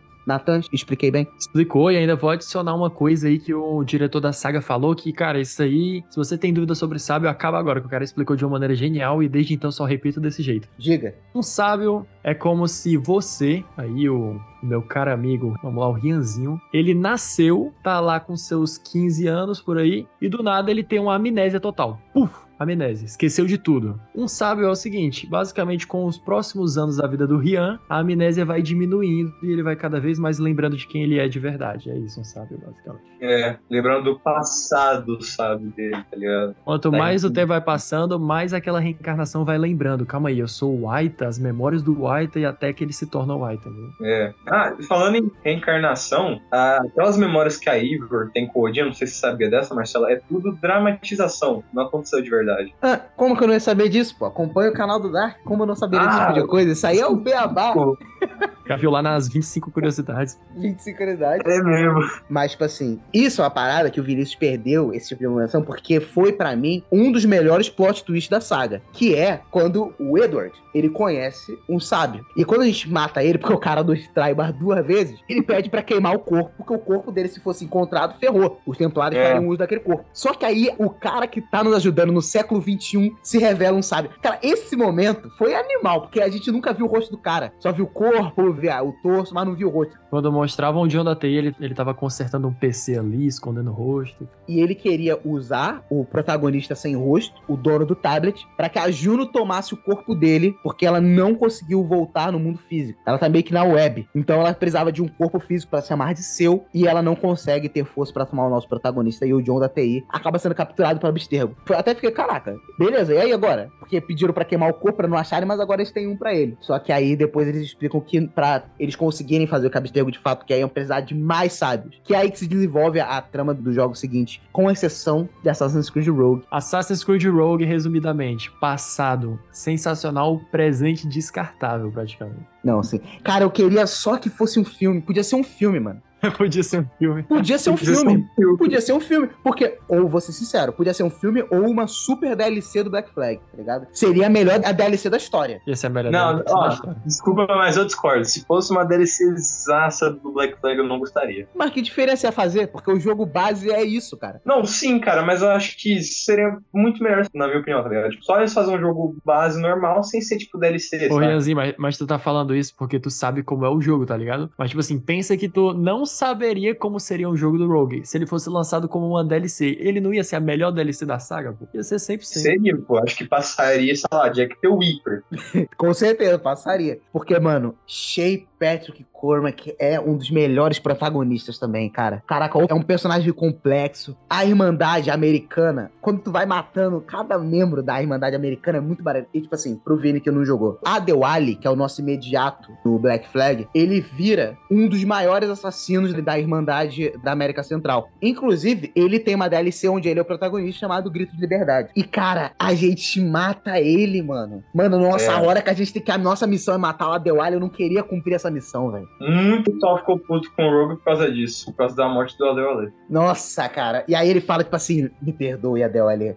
Aí fala, tem coragem de me pedir perdão? E o inferno está lotado de traidores como ti. Caraca, muito boa, cara, muito boa. E, mano, tipo, o Shea, dá pra ver que ele sentiu tristeza ao matar o Adewale, sabe? Cara, a única morte que ele se orgulhou foi o personagem lá do Isaac Bardavi, que era o francês, que eu esqueci o nome. O resto, ele matou tudo com pesar. A amiga dele que treinou ele, ele matou com pesar. O que era nativo americano, com pesar. E o Adewale também. Que é muito, nossa, é muito maneiro a gente trabalhar pro Reitan, cara. Meu Deus do céu. Ele faz de tudo pro Reitan poupar o Aquiles, cara. Sim, Eu mano. nunca esqueço quando ele fala que mundo é esse que estamos criando, que não podemos ter misericórdia. É, porque, tipo assim, ele basicamente tem essa visão, porque o Linha fala, tipo assim, o Shea fala, não, tô fazendo isso aqui pra ter um mundo melhor. Aí, tipo, nas últimas palavras do Linha, ele basicamente fala, então eu espero que o mundo seja bom, tá ligado? Ele espera que o mundo melhore. Aí, tipo, acho que foi por isso, mas exatamente pelo Linha, dele ter mais que poupado o Aquiles, tá ligado? Por ele ter uma visão de um mundo melhor, saca? Tipo, basicamente o melhor amigo dele ele que ele tinha, queria um mundo melhor, tá ligado? As últimas palavras do Liam foi isso. O Liam falou, espero que o mundo seja bom, tá ligado? Então acho que, tipo, quando o Shea viu o Liam morrendo falando aquilo, velho, acho que ele botou na cabeça dele e falou, mano, eu tenho que fazer o mundo melhorar, eu tenho que fazer o mundo de um lugar melhor, tá ligado? Nossa, e eu só lembro do Reitan dando um tirão-baço no Aquiles e falando: não esqueça o que aconteceu aqui. Tipo assim, caraca, ele acabou com a ordem dos assassinos americanos e o Aquiles treinaria o Connor no futuro. Ó, outro ponto aqui. O Rogue, ele foi lançado no mesmo dia do Unity. Uma, um baita de um equívoco, mas tudo bem, não vamos falar disso, que a gente- vai focar aqui em É por lore. isso que o dia moderno dele é tão esquecido. Eu gosto do Templário que tem lá, do Dia Moderno. Brabíssimo aquele cara. Ah, é. Eu nem citei ele, né? Pra mim, esse cara é pau a pau com o Reitan, tá? Esse cara aí, o Odd Soberg, pra mim é pau a pau com o Reitan. Caraca, o Odd Sober. Só quem vai achar isso é quem lê HQ, não tem como. Mas esse bicho, ele é quase um Batman. Ele é um Batman do universo Assassin's Não, eu tô ligado que ele é brabo. Quando a gente pesquisa sobre ele nos arquivos do Rogue lá, tu vê que os feitos dele são inacreditáveis. Mano, o cara é de manhã, ele é membro do Santuário Interno, de noite ele é um Cruz Negra, velho. Não tem como não. Tu sabe o que é um Cruz Negra? Não faço a menor ideia. Então, agora tu vai curtir o negócio aqui, meu parceiro. Pra quem tá assistindo o podcast também, porque Cruz Negra é exclusivo de HQ, então a Ordem Templária tem os seus membros corruptos, correto? Tem, tem mesmo. Então, a Abstergo tinha criado muito tempo atrás um cargo dentro da Ordem chamado Cruz Negra. O que é que o Cruz Negra fazia? Ele caçava todos os corruptos da Ordem dos Templários, entendeu? Então ele via que tinha um cara ali que era muito egocêntrico, não, eu uso a ordem pra ficar rico. O Cruz Negra mandava uma cartinha pra ele, ó, você vai morrer daqui a pouco, viu? Só pra te avisar. Aí o cara entrava em pânico, chegava lá um maluco com as habilidades de assassino e rasgava o cara no meio, porque ele era corrupto pra deixar uma mensagem pros outros ali, entendeu? Era um dos templários mais habilidosos que Caraca, corrupto. que animal esse conceito, cara. É insano. Aí o que é que aconteceu? Depois de um tempo, a Abstergo abandonou o projeto do Cruz Negra, cancelou, jogaram fora. E aí o Odd Soberg, tentando encontrar o diamante Koinor em um HQ, ele viu esse negócio de Cruz Negra e ele falou: Cara, por que que essa ordem tirou esse negócio? A gente tem que ressuscitar esse cargo. Aí o Odd Soberg vai lá e se torna o Cruz Negra secretamente, entendeu? Sem ninguém saber. Aí ele de manhã é um membro super importante dos Templários do Santuário Interno e à noite ele veste o manto de Cruz Negra pra matar corrupto, velho. O cara é É insano. o Batman, pô. Mano, mano, nossa, velho. Nossa, agora eu tô concordando contigo. Não, e sem contar que ele faz tudo que ele faz, pô, ele fica da filha dele, que ele ama a filha dele, mesmo assim. Ele é que nem o Reitan. Ele é tipo, tem muitas camadas, é muito insano o Odsoberg. Ele até se alia aos assassinos também pra derrotar Juno. Ele é muito da hora, mano. Nas anotações dele, no Assassin's Creed Rogue, sobre o Reitan, tu vê que os Templários do Dia Moderno, eles não respeitam muito o Reitan, porque eles sabem que o Reitan de vez em quando botava interesses pessoais em primeiro lugar. Porque, caso vocês não saibam, o Reitan é filho do Edward Kenway. E no final do Assassin's Creed Black Flag, o Edward tinha uma filha, que seria a irmã mais velha do Edward. E o Edward, no futuro, vai ser assassinado por um Templário. E a irmã dele vai viajar até os Estados Unidos, onde o Reitan já era grão-mestre da Ordem, já estava super estabelecido, todo aquele contexto do Assassin's Creed Rogue. E eles vão até a Europa pra matar o cara. Tipo assim, ele deixou de lado a missão dele de Templário pra cumprir uma missão única e exclusivamente pessoal, matando inclusive o irmão da Ordem. tá? Então faz com que a Irmandade, os Templários do Dia Modernos tenham um, certo asco do Reitan, e embora reconheça os seus feitos pra Ordem. Ah, e outra coisa, mano. O Reitan, quando descobriu que o cara que matou o pai dele era um templário, ele matou lá, né? O cara que matou o pai dele. E, tipo, ele não abandonou a ordem, tá ligado? Porque é f... de isso no Reitan, mano. Porque ele sabia o que tava fazendo, tá ligado? Ele sabia que ele era o certo. Pra ele, aquilo ele era o certo. Mesmo se fosse um cara que da própria ordem dele, que matou o pai dele, ele não largaria a ordem por causa disso, tá ligado? Ele continuaria de boa ali, saca? Na ordem, porque ele sabe que o que ele tá fazendo pra ele é o certo. Cara, isso não é muito brabo. Olha a complexidade desse personagem, cara. Isso é insano, mano. Pra tu ver que os Templários estão certos na avaliação dele. Que foi um momento de fraqueza dele como membro templário não reconhecer que o pai dele morreu pelo bem da ordem. Ah, e inclusive outra coisa do Watsoberg, pouca gente sabe também, que é HQ. Mano, se você gosta do Watsoberg, você lê HQ, não tem jeito. O cara revive as memórias do Darim, do Altair, do Connor e do Ezio. Ele revive as memórias dessa galera toda pra conseguir o máximo de conhecimento que ele puder pra conhecer o seu inimigo, conhecer os assassinos, consegue se aproximar ainda mais, porque ele conhece as fraquezas dele. Ele até diz: alguns da minha ordem acham que os assassinos são seres ignorantes ignorantes e tal, que não tem nada do que aprender com eles. Eu já penso o contrário, que se eu conhecer como eles agem, como eles pensam e tudo mais, eu vou ser ainda mais temível para eles. Aí o cara vai reviver a memória de todo mundo e aprende ainda mais com a memória deles, que o nome dessa HQ é Reflections. E ele tem efeito de sangramento com a galera? Tem, pô, ele ainda pega um pouco das habilidades de cada assassino, pô. O Watsoberg é insanidade. O Watsoberg é insano, cara. Ele é insano demais, esse personagem. Aproveitando que a gente tá aqui, no final do Rogue, ele mata o pai do Arnaud, que é o protagonista do Unity. Quando isso aconteceu, eu pensei assim: nossa, mano, o próximo jogo vai ser o Shay vai ser o vilão. Não. Não, ele não vai ser nem citado aí pra essa felicidade. Caraca, não foi nem citado, mano. Cara, isso foi loucura pra mim. Ah, é, é por isso, Natanzinho, que é bom os dois jogos serem feitos ao mesmo Não, não é bom os dois jogos sendo feitos ao mesmo tempo por conta dessa desgraça aí, ó. Os caras ignoram um dos jogos ali. Parece que os caras começaram a fazer o jogo ao mesmo tempo, aí ele, quando esse aqui tava chegando no final, ele falou: vamos conectar isso aqui nesse, isso aqui, esse aqui já tava no final. É. Pô, super pode parecer isso aí. A galera do grupo do WhatsApp esqueceu de atualizar como é que tava andando a história um do outro. Só tem uma coisa que, pra mim, pra mim, Marcelo, é muito importante pra lore no Unity. Eu entendo se vocês falarem que não é tão relevante, mas eu acho muito legal, porque eu, eu sou muito fã de história. E a Revolução Francesa é um capítulo que eu gosto demais. Mas eu também gosto muito de Cruzadas. E eu gosto muito da história do Templário da Vida Real. E como eles usaram do Felipe o Belo pra matar o Jacques de Molay, eu acho muito maneiro. A história do Jacques de Molay é muito é muito épica. Pra, pra ter uma ideia, o Vini, Jacques de Molay foi um templário da vida real que ele foi queimado vivo. E aí acontece, a ordem templária no mundo real, ela não era nas sombras. Todo mundo sabia que eles eram. O Jacques de Molay, ele é o cara, assim como o Altair fez com os assassinos, de instruir que agora eles vão andar nas sombras. O Jacques de Molay usou o contexto que os templários foram caçados, que isso aconteceu na vida real, os templários foram caçados, foram mortos vivos. Eles, ah, vamos aproveitar que nós estamos caçados, nós seremos mortos, para que os nossos sobreviventes, nossos pupilos, eles deem seguimento à ordem nas sombras. E os nossos inimigos vão pensar que nós estamos mortos. Exatamente. E isso eu acho muito, muito maneiro. Falando do Unity, pô, o protagonista é legalzinho, mas infelizmente ele é muito aquém no quesito lore. Porém, no quesito gameplay, pra mim, talvez seja o melhor da saga, o meu favorito. O Unity foi o primeiro da geração do PS4, né? Foi. Caraca, teve muito Assassin's Creed na geração do PS3, né? Teve, teve bastante. Depois, pra mim, aí eu não acho que isso é tão polêmico assim, não. Mas deveria. Porque com uma franquia tão grande, deveria ser difícil você escolher um só. Mas pra mim, Assassin's Creed Syndicate é o pior da saga. Eu discordo. Eu achei ele melhor que o Unity. Caramba, cara. Sério, mano? Sério, velho. Nunca tive um bug no Syndicate. Unity eu tinha a cada uma hora.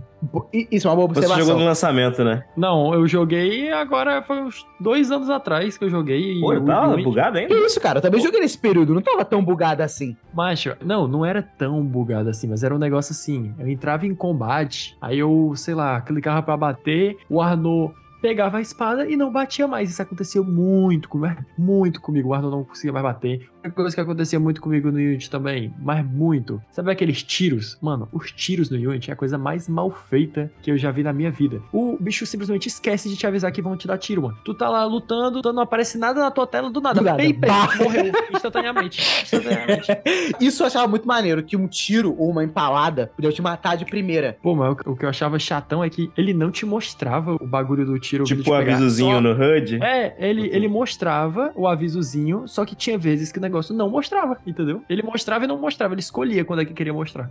Explicando aqui o contexto para nossos ouvintes. A gente vê que a Abstergo tá procurando outros sábios, tá ligado? Lá a reencarnação do Aita, do marido da Juno. Tá procurando outra galera desse ao decorrer da história pra conseguir ter DNA precursor de uma forma com que o Animus consiga reproduzir memórias de alguém da antiga civilização e eles consigam fazer os próprios artefatos do Éden, tá ligado? E o vilão do Assassin's Creed Unity, né? O vilão principal era um templário. E aí, no Assassin's Creed Syndicate, eles estão procurando o sudário do Éden, que consegue curar qualquer ferida. O que faria com que ajudasse eles a fazer um clone, mesmo que um clone não fosse perfeito, eles poderiam usar o sudário pra corrigir as imperfeições desse construto. E eles também queriam usar o sudário porque, tipo, o feto que eles estavam fazendo na primeira civilização, ele era bebê, né? Aí eles queriam usar o sudário pra regenerar células mais rápido e ele se tornar um corpo adulto bem mais rápido e bem mais resistente que o normal também. O dia moderno do Syndicate eu já achava legalzinho. Porque ele é só cutscene. E tinha o Watsoberg, ele nitidamente botava a história pra frente. Poderia ser melhor? Poderia. Mas comparado com o Unity, Pô, tu já começou aí a citar mais um ponto do porquê que eu acho o Syndicate melhor que o Unity. Assim, História. A história do Syndicate é pior do que a do Unity, na minha opinião. A história do Syndicate, na minha opinião, entra no mesmo dilema que o Brotherhood. É uma história Far Cry. Ah, é um super vilão que quer dominar tudo, nós temos que enfraquecer todas as Só regiões. com bem menos coração do que o Brotherhood. Bem menos. O vilão do Syndicate, pra mim, é um dos piores vilões. O que é uma pena, tá? Porque tinha muito potencial. É, eu ia dizer que ele não representa os Templários, mas é na cara que ele não representa mesmo. O próprio César Iborra lá também não representa nem um pouco os Templários, não. Os Templários acham que é a época das sombras. Sim, eles falam que é a época das sombras, é. Mas enfim, tem a história que eu acho mais bem contada no Syndicate. Eu acho que fica bem mais fácil de entender a história no Syndicate do que no Unity. Tem o Dia Moderno, que eu acho que o Syndicate conta uma história muito melhor do Dia Moderno, que não é inútil, que faz algum sentido. A Faz. DLC do Syndicate, na minha opinião, Jack Stripador é bem melhor que a do Unity. Muito brava essa DLC, cara. Os protagonistas do Syndicate bem melhor do que o Arnaud também, eu acho. Eu acho o Eve e Jacob bem mais carismáticos que o Arnaud. Isso é verdade. Pô, deixa eu ver mais aqui. Uma personagem secundária do Unity pra mim só presta o Belek, só que ele morre cedo demais, o coitado. Morre mesmo. A gameplay do Unity eu acho o parkour perfeito. Quer dizer, perfeito não, mas o melhor parkour da saga. Com O certeza. stealth eu acho muito bom também. Mas as minhas ressalvas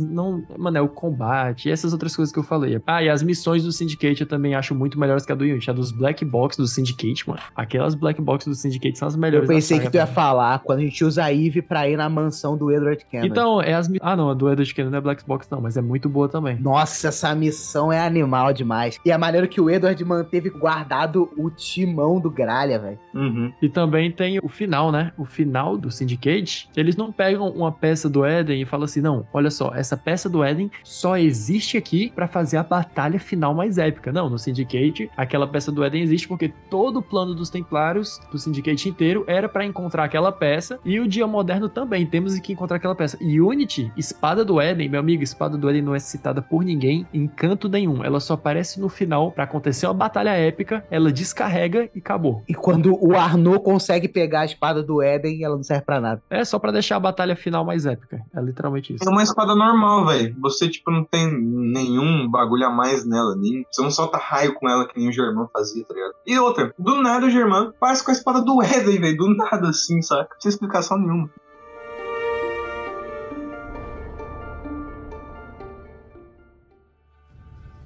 Meu filho, você já é adulto o suficiente.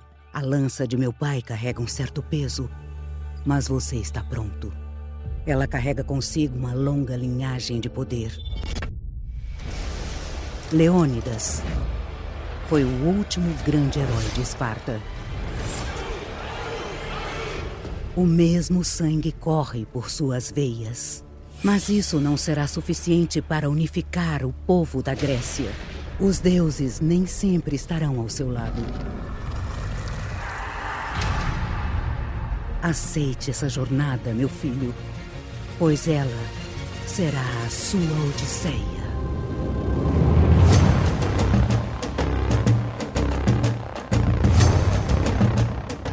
Mas agora vamos começar. Faltam três jogos só pra gente mencionar. Agora que o filho chora, a mãe não vê. Assassin's Creed Origins. No Assassin's Creed Origins começa o período RPG da saga, onde a galera diz que perdeu a essência. Eu diria o seguinte: o combate foi o melhor da saga até aquele momento. Eu tava gostando do que eu tava jogando, mas demorou um pouco pra me sentir o Assassin's Creed ali. Mas eu acho que depois do primeiro assassinato eu já tinha me rendido já, tá ligado? A missão de matar a Ordem dos Anciãos e você ter que ir pegando pistas ao decorrer do Egito pra conseguir achar quem era o seu alvo. Mano, isso era muito Assassin's Creed. O Bayek, falo sem nenhum medo, um dos melhores assassinos da saga. O legal é que isso aí que tu falou, toda vez no podcast inteiro que tu disse a famosa frase, é um dos melhores, sem dúvida, da saga inteira, que eu acho que tu disse pra quatro pessoas ou foi pra cinco até agora. Não ironicamente, também é o meu top 5. Todos eles que tu falou estão no meu top 5 protagonistas, pô. Não, pra mim também. Muito difícil escolher. O meu top 5 é Edward, Ezio, Altair, Bayek e Shea. Os cinco. Tô contigo. É o pentágono aí. A gente pode até discordar da ordem entre eles, mas que são eles, é eles. Mas voltando aqui ao Origins, mano, lore, animal, agrega demais. A origem lá dos costumes, do salto de fé, da Hidden Blade, da porcaria toda. Caraca, mano, a origem do salto de fé. Quando eu vi a origem do salto de fé, eu fiquei tudo arrepiado, mano. Sim. Mano, nossa, quando até o símbolo do Assassinos lá, que era o crânio de águia. Perfeito, mano. Aquele momento foi animal. E voltou a darem alguma certa relevância ao dia moderno. É o melhor dia moderno? Não é. É meio qualquer coisa. Mas é o melhor desde o Assassin's Creed 3, né? Exatamente, concordo com o Nathan. Não era lá um grande desafio, convenhamos. Exatamente. Mas é verdade. Sou obrigado a concordar. E é muito maneiro ver a Layla pesquisando sobre o caso Desmond. Tá ligado? É muito brabo ver isso no computador dela. E o chega o pai dele pra recrutar ela no final. Pô, o Origins, cara, quando eles apresentaram a Layla, eu achei um personagem com muito potencial. Mas a gente ainda vai chegar no Odyssey, né? O Odyssey pega o potencial da Layla e taca num buraco e pronto. Mas o Origins, a mulher inteligente pra caramba, pesquisando lá sobre o- os ISOs, as mensagens deles, pesquisando sobre o Tesla. E ela tem a ver com o filme, né? Do filme do Assassin's Creed. Ó, apesar de eu gostar do Origins, tem uma coisa que eu não curto, que foi uma das coisas que mais me incomodou. E isso dobrou no Odyssey, que é, velho, mano. Se eu matar o cara com a minha Hidden Blade, eu quero que ele morra, pomba. Mas aí, se o cara tivesse dois níveis na minha frente, acabou. Eu acabei de enfiar uma faca no pescoço dele pelas costas e o cara falou: Ei! tá ligado? Muito tosco isso. Isso era muito feio. E, tipo assim, o que obrigava a você ter que lutar, né? Escudo, espada, arco e flecha. Enfim, não é nenhum problema. Como eu disse, era o melhor combate da saga até então. É gosto pessoal seu, né, velho? Sim, é. É porque, pô, vai. Os caras podiam fazer que nem fizeram no Valhalla. Isso tem no Valhalla. No Valhalla tem lá a configuração. Tu vai mexer na configuração e tu fala. Se for stealth, é de primeira, independentemente do Outra nível. polêmica aí, ó. Pra mim, combate do Ali, vamos dizer que a gente tá em 2017, né? Aham, o jogo sim. lançou, pra mim, já era o melhor combate já. Ali, só com o Origins, pra mim já era o melhor combate da Eu série. concordo com você. Pô, eu, eu não. Eu achava os combates antigos estilosos, muito mais bonitos e tudo mais. Mas, pô, bola quadrado, bola quadrado, bola quadrada é muito melhor do bike, entendeu?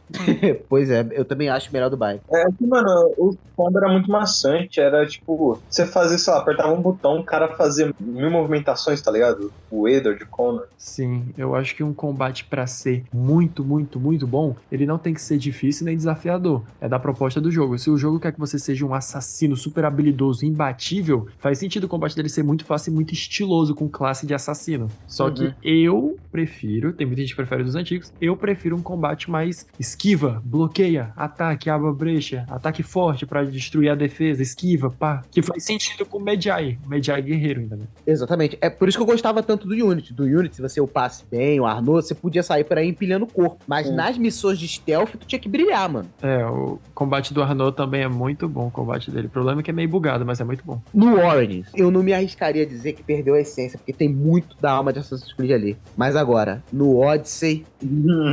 Sabe uma opinião que eu achei legal uma vez? Que o Odyssey deveria ser que nem a Disney fez com o filme do Han Solo. Em vez de ser um filme chamado Star Wars, ou por exemplo, episódio tal, Han Solo, a Disney fez Han Solo, uma história Star Wars. Pra mim poderia ser Odyssey, uma história Assassin's Creed. Mas agora, Assassin's Creed Odyssey Não devia ter o nome da saga ali. deu, mandou o recado errado, velho. Eu só tô esperando o Nathan começar a falar aí, porque ele tem uns argumentos aí, só quero ver. Cara, esse bagulho de essência, meu amigo, eu tinha uma opinião dois anos atrás.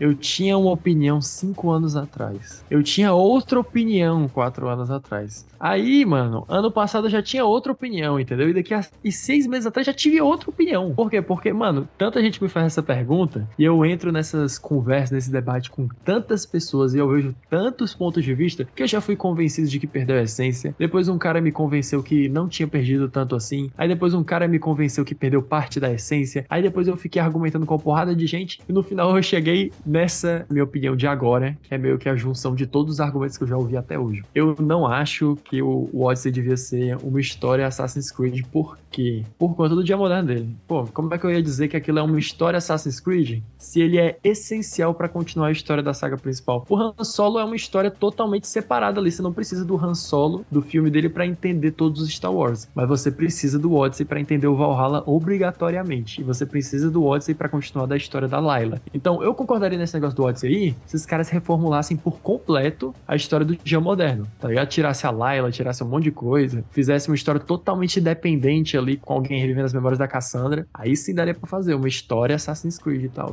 Porque não iria continuar o dia moderno dos outros jogos, entendeu? Agora, sobre a essência, mano, eu acho que o Assassin's Creed tem pilares. É o que a gente já tinha falado antes, que o Assassin's Creed 1 mostrou muito bem. Dia moderno, assassinos, templários, aquelas filosofias e tal, lore dos Isos e blá blá blá. E isso tudo tem no Odyssey. Sim, o que eu escutava muito do pessoal falando, defendendo a essência do Odyssey, né? Que tem gente que gosta muito do Odyssey e defendia. É que assim, cara, eu acho que se distanciou pra caramba do que era Assassin's Creed. Porém, eles desfocaram em pontos que já eram focados em todos os outros jogos e pegaram o foco do que não era muito explorado nos jogos e tacaram tudo lá. Tipo, ah, os ISOs não são muito explorados, tomam uma porrada de lore dos ISOs. Ah, o dia moderno e tal está um pouco explorado ali na saga Helix, pois pega aí uma mulher que sobreviveu por dois mil anos, entregou o cajado para uma mulher lá no dia moderno que não sei o que, que é a porcaria toda. Olha aqui a Atlântida, o Pitágoras, não sei o que, blá blá blá. Cara, é irado a lore do Odyssey, eu acho muito É boa. uma a lore muito boa mesmo. É uma lore grandiosa, né? Bem... Então, esse é o principal argumento de quem defende a essência do Odyssey, entendeu? Os caras dizem que, ah, eles desfocaram em assassino? Desfocaram. Mas focaram pra caramba nos ISOs, focaram pra caramba em dia moderno, focaram pra caramba em tal coisas que antes não era tão explorada. No período histórico, né? Discovery Tour, a porcaria toda. Insano demais. Só que pra mim, pra mim, eu acho, né? E mesmo assim, perdeu parte da essência, assim. Eu não digo que perdeu toda a essência, porque quando eu jogo o Odyssey eu ainda vejo muita coisa de Assassin's Creed ali. Tem muitas partes do Odyssey que eu falo, olha, é pra isso que eu jogo Assassin's Creed, não sei o quê. Mas pra mim perdeu parte da essência. A grande maioria das vezes que eu jogo o Odyssey eu não tô me sentindo jogando Assassin's Creed, isso é meio que óbvio, né? Legal que o Odyssey tem muita lore, mas isso aí são 10 horas num mar de 200 horas de aventura de Odisseia, porradaria e Porra, nem fala. Lutando contra monstros mitológicos. Então, meu argumento final, entre aspas, é isso. Ele perdeu parte da essência, mas não totalmente a essência, dá pra entender aí. Pô, eu acho que eu, eu fiquei, mano, uns 3 a 4 meses pra zerar esse jogo assim. Eu platinei o Odyssey em três semanas ou foi quatro? Que isso, velho? Tava, é, foi na pandemia, né? Não tinha mais nada. Não, o Odyssey lançou em 2018, não tinha pandemia, não. Por exemplo, eu achei legal que eles estabeleceram que as experiências dos Isos, algumas antes de criar a humanidade, resultaram em bizarrices, como aí depois de ver a Medusa, o Minotauro, essas coisas. Mas é muito estranho tu tá jogando Assassin's Creed e do nada tu lutar contra um Ciclope. Né, estranho demais. Pô, é estranho demais, mano. É como. muito esquisito. Porém, eu acho que a partir da missão de Atlântida, mano, é aquilo ali é lore braba de Assassin's Creed. E, cara, a parte do Machado de Hermes, vou explicar aqui pro Vinícius que ele não jogou, é, o cajado de Hermes faz com que a pessoa não envelheça, dá imortalidade pra pessoa. E aí, a nossa protagonista, que é a Cassandra, porque você pode escolher o gênero, mas no canônico é a Cassandra, é a mulher. E a Cassandra, no final, ela sobrevive por estar com o cajado até os dias modernos e ela passa o cajado pra protagonista dos dias modernos, a Tá ligado? E esse momento é muito brabo. É, tipo, a gente nunca tinha visto na saga um protagonista do passado sobreviver por tanto tempo e entregar com suas próprias mãos o artefato que o cara tá procurando, entendeu? Aí, de novo, melhor lore do dia moderno de Assassin's Creed 3. Porque superou a do Assassin's Creed Orange, tá ligado? Porque essa reviravolta foi muito brava. Velho, o que o Marcelo tava falando, que ele demorou 4, 5 meses pra zerar o Odyssey, não foi, Marcelo, que você falou? Foi. Mano, então, eu acho que eu, eu já até falei isso em cálculo na tela, mano, o Odyssey, eu zerei, tipo, basicamente todos. O Odyssey ele dropou. É, o Odyssey eu dropei, tipo, zerei um recentemente, três anos atrás, e eu falo pro Nathan, falo pros caras que eu converso, falo, mano, eu não vou zerar o Odyssey, eu não vou jogar mais ele. Eu vou deixar ele quieto lá e tô nem, eu não vou zerar o jogo, tá ligado? Ele não me prende de jeito nenhum, velho. Eu vou deixar ali o, o meu Alexus bem quietinho ali na Grécia, nunca mais eu vou instalar o jogo, velho. Porque eu realmente, tipo assim, me diverte. Se você quiser, sei lá, não tiver nada pra fazer, não tiver nenhum jogo assim que você queira jogar, mano, sei lá, tipo, se tiver o Odyssey parado lá, dá uma jogatina nele, joga um pouco dele, que a jogatina dele é da hora, mas, cara, não é um AC, tá ligado? É por isso que eu não vou zerar ele, nunca, saca? O fato de você poder upar seu personagem, pra, por exemplo, você poder pular de penhasco sem tomar dano, mano, é muito tosco isso, velho. Vocês sabem de uma coisa que eu acho do Odyssey, assim, que é pior do que Minotauro, que é o pior defeito do Odyssey disparado que ele implementou na saga? Escolha de diálogo. Eu sabe, nossa, eu já eu tava, já tinha até sacado já onde Meu amigo, chegar. você tá revivendo uma memória, revivendo uma história e você tem escolha de diálogo no jogo.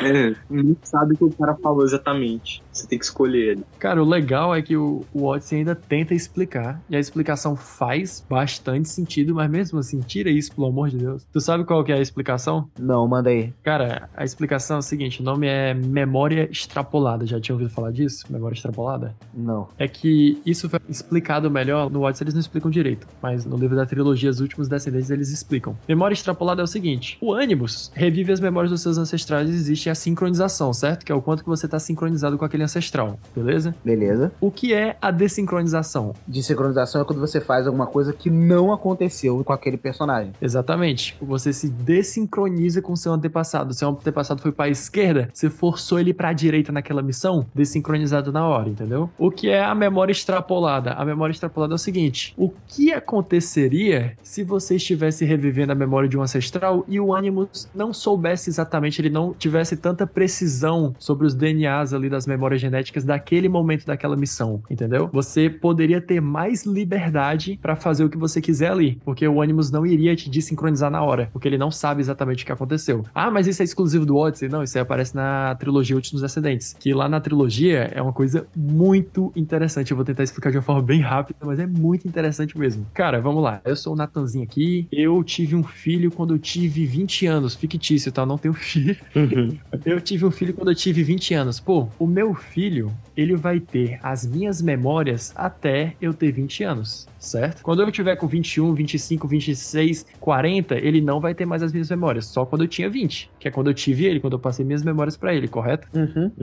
Pronto, no livro Últimos Descendentes, o meninozinho, ele é descendente de um cara, porém, ele precisa reviver as memórias dele depois que esse cara teve um descendente, entendeu? O DNA dele não tinha as memórias genéticas do cara, não tinha. Aí ele consegue reviver, não vou nem entrar em detalhes que é muito complexo, mas ele consegue reviver as memórias desse cara porque ele entra em uma simulação compartilhada com os amigos dele. E aí é que entra a memória extrapolada, que como o Animus não sabe de nada que aconteceu ali, porque ele não tem memória para se desincronizar, esse maluco pode ser um- uma lenda da simulação, ele pode fazer o que ele quiser. Quando os outros protagonistas estão lá assistindo o filmezinho, fazendo o que o Animus quiser, esse cara tava lá olhando pro teto. É o que acontece se eu derrubar esse prato aqui no chão? O cara podia fazer o que quiser, porque o Animus não conseguia desincronizar ele. Só o que ele podia fazer é manter os amigos dele sincronizados, beleza? Então, essa é a explicação das escolhas de diálogo do Odyssey. Caraca, mas isso quer dizer que não influencia em nada. Tudo aquilo ali é fake, não? Mas é exatamente isso que acontece na, na. Exatamente. Você não muda em nada da história macro do jogo. Você só muda pequenas linhas, tá ligado? Por exemplo, sua relação com a sua mãe, sua relação com o NPC X. E é só no passado, porque no É. dia moderno a história do passado aconteceu e foi só uma. Só dentro Uhum. do Animus que você pode alterar. Aí o que acontece com a Cassandra? O DNA dela é muito antigo. E se você pesquisar no Google aí a vida útil de um DNA, é por volta ali dos 500 anos, sim, eu pesquisei. É por aí. Então, o DNA da Cassandra tinha muitos furos, estava muito desgastado, ainda estava presente uma lança. Então, não tinha muita precisão no DNA, não tinha muita sincronização. Então, aconteceu a mesma coisa que no livro lá. Utilizando a inteligência artificial do Animus, o Animus conseguia simular, naqueles furos que tinha no DNA da Cassandra, no meio da liberdade da sincronização, ele podia simular algumas coisas que a Layla podia fazer ali para sincronizar com a próxima coisa que o Animus sabia que ela tinha que sincronizar. Então, por exemplo, eu tô aqui com o Marcelinho, o Rian e o Vini Nakal. Pô,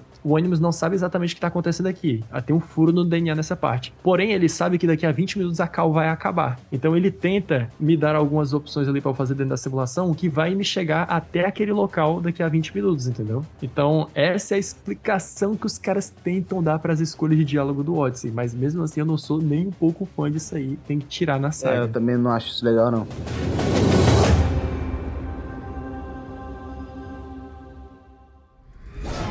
Profanaram as terras sagradas da Inglaterra.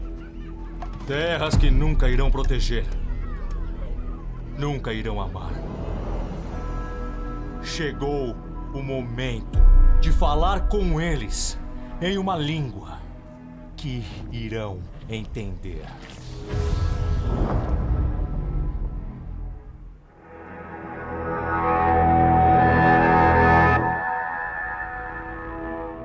Agora isso vai ser meio repetitivo, mas, pô, o Valhalla, melhor dia moderno desde Assassin's Creed 3. Sim. Foi engraçado, né? O Origins é o melhor dia moderno. Agora o Odyssey e agora o Valhalla. Pois é, fazer o quê? O nível foi subindo, né? Foi melhorando. Toda a saga Alex teve dias modernos chifre, tá ligado? E tipo assim, o Odyssey foi bem fundo na mitologia da primeira civilização. Mas agora, o Valhalla não teve como. Ah, uma coisa que eu não gosto no Valhalla é o filtro mitológico. Mitológico, mas não tinha como não. Já ter. tinha começado no, no Odyssey. né? É, no Odyssey. Vai, e de certa forma tá acontecendo até no Origins, que a gente enfrenta noobs, a gente enfrenta, tá ligado? Tudo na sua devida proporção, né? Era o erro do Animus e tal. Mas era uma desculpa pra gente enfrentar deuses egípcios. Ih, uma explicação mal nada a É que a gente chama de, de filtro mitológico a história dos Isos, só que com filtragem mitológica, entendeu? Sim. É porque a Eivor ia entender as memórias dessa forma, por ser uma nórdica, por ser uma sim, viking. sim. Sim, Eu entendo isso. Tanto é que tem o, o surto, é o Júpiter, que tava lá na Assassin's Creed Revelations e tudo mais, tá ligado? Tem tudo isso. Pra tu ver, uma pessoa que chega agora na saga, como que ela acompanha um negócio desse? Já era. Nessa questão a gente entra em questão de reboot, o que eu discordo totalmente pra saga. Um reboot pra saga eu acho que só pioraria as coisas, na minha opinião. Tem pessoal que tem opinião diferente, eu respeito, mas eu acho que um reboot pra saga não seria bom. Acho que tinha que ter remake. Remake tinha que ter de alguns sim, do 1 principalmente. E o Bassin vai ser o protagonista do novo Assassin's Creed, Assassin's Creed Mirage. Vai, a gente vai ver a juventude dele, dele entrando na Ordem dos Assassinos. Sim. Eu estou curioso para saber como é que vai ser o dia moderno daqui diante. Porque, pô, depois de um final desse, não tem como deixar o dia moderno de lado, cara. Ah, mas infelizmente Mas vão vão deixar, cara. Vão deixar. Já confirmaram isso aí até. Pô, pai, tu quer que eu destrua teus sonhos aqui? É, Vai, cara, dê tapa na minha cara. Pô, os caras já falaram aí que de dia moderno, o Mirage vai ter uma cutscene no início pra falar, olha, é por isso que nós estamos revivendo as memórias do Bassin, e outra cutscene no final, pra falar É. se eles conseguiram ou não. Já é confirmado isso. aí. No caso do Mirage, eu passo um pano, eu acho isso legal. Por quê? Porque o Mirage, por ser uma história de personagem que a gente já conhece, ele passa essa ideia de jogo menor, tá ligado? Por causa que o objetivo do Mirage é testar pra ver se um jogo aos modos antigos vai funcionar hoje em dia. É, aí depois vem a pedrada, que é a pior parte de todos. O Mirage eu já tava triste, mas eu já tinha superado, entendeu? Mas aí vem a pior parte, que é o Infinity. Você tá ligado que o Red, Rex, vai todo mundo Nossa, mano, eu achei sair uma péssima ideia, cara. E o pior é que, apesar de eu achar uma péssima ideia, eu vejo lógica nela. Em vez de você lançar vários jogos que são mais do mesmo, um jeito de você driblar isso é fazer um jogo serviço, onde você vai fazendo update de missões em períodos diferentes da, da história da humanidade. Mas tu viu a explicação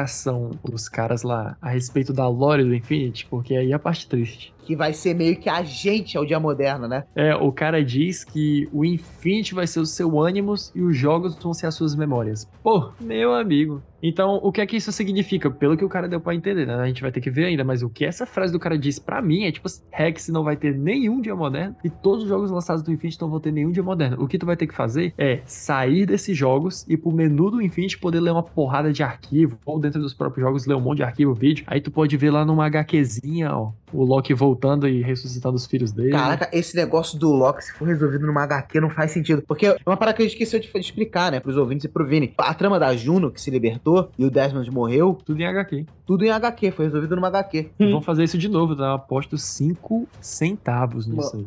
É, mano, o Davi está se revivendo, é, que eu até vi o vídeo do Nathan falando isso. Mano, imagina como seria a p...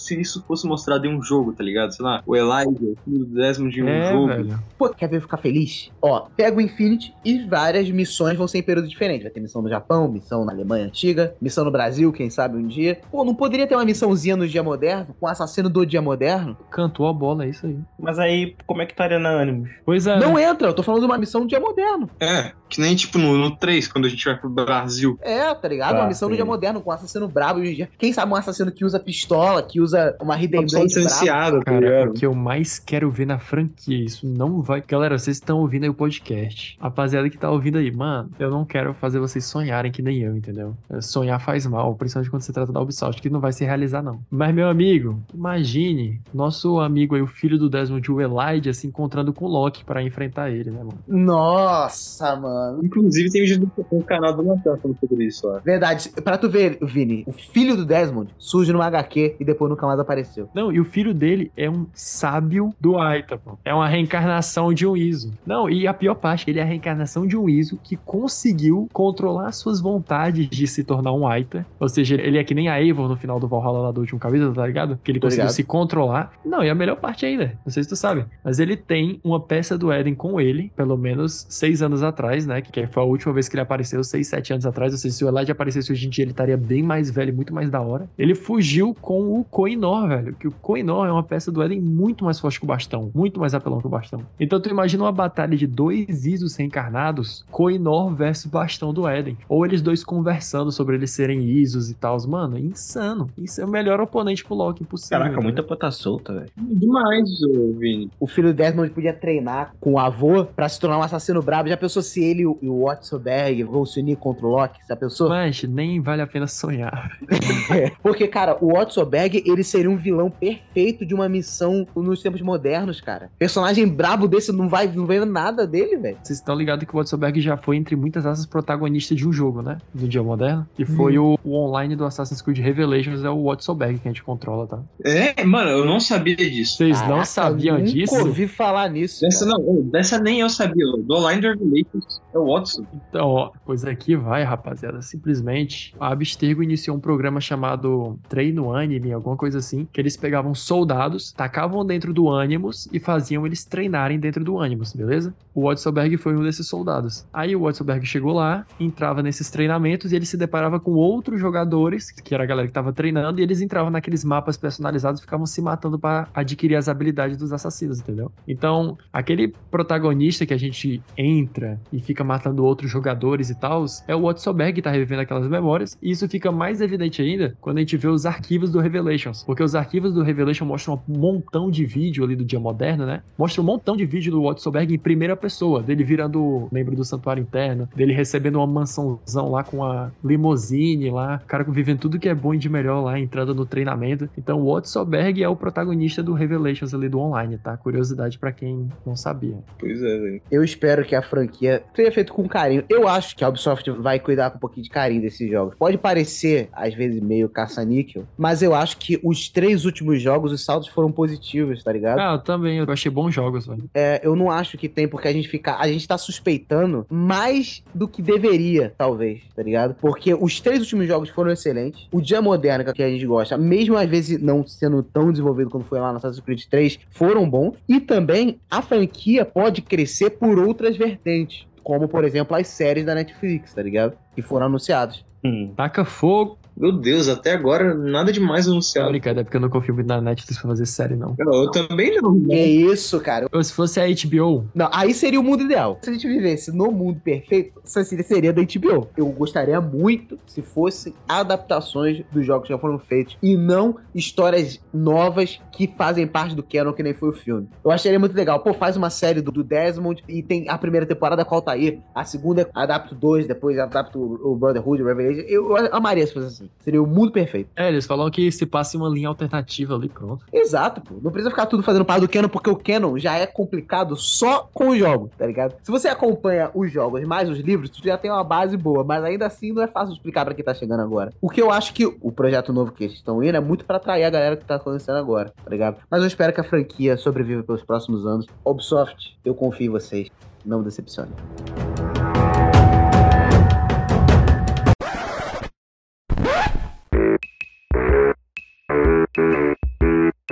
Que inclusive isso é uma coisa que eu não gosto no Rogue, que acontece. Em todo Assassin's Creed até o Rogue, se você matasse inocentes, causava desincronização. Ah, eu, eu passo pano nisso aí. O Rogue é o único que você pode matar inocente sem causar Não faz sentido. desincronização. Não faz sentido nenhum. Nenhum. Mas faz sentido. Claro que não, cara. O Shay não mata inocente, cara. Mata não, e no início do jogo, quantos inocentes ele matou ali?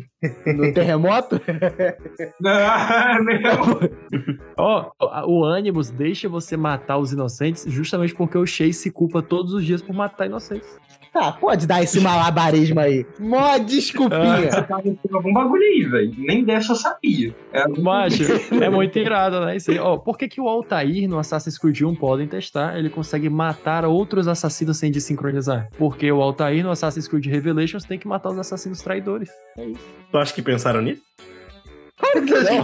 Claro que eles não pensaram, mas essa é a explicação, entendeu? Thank you.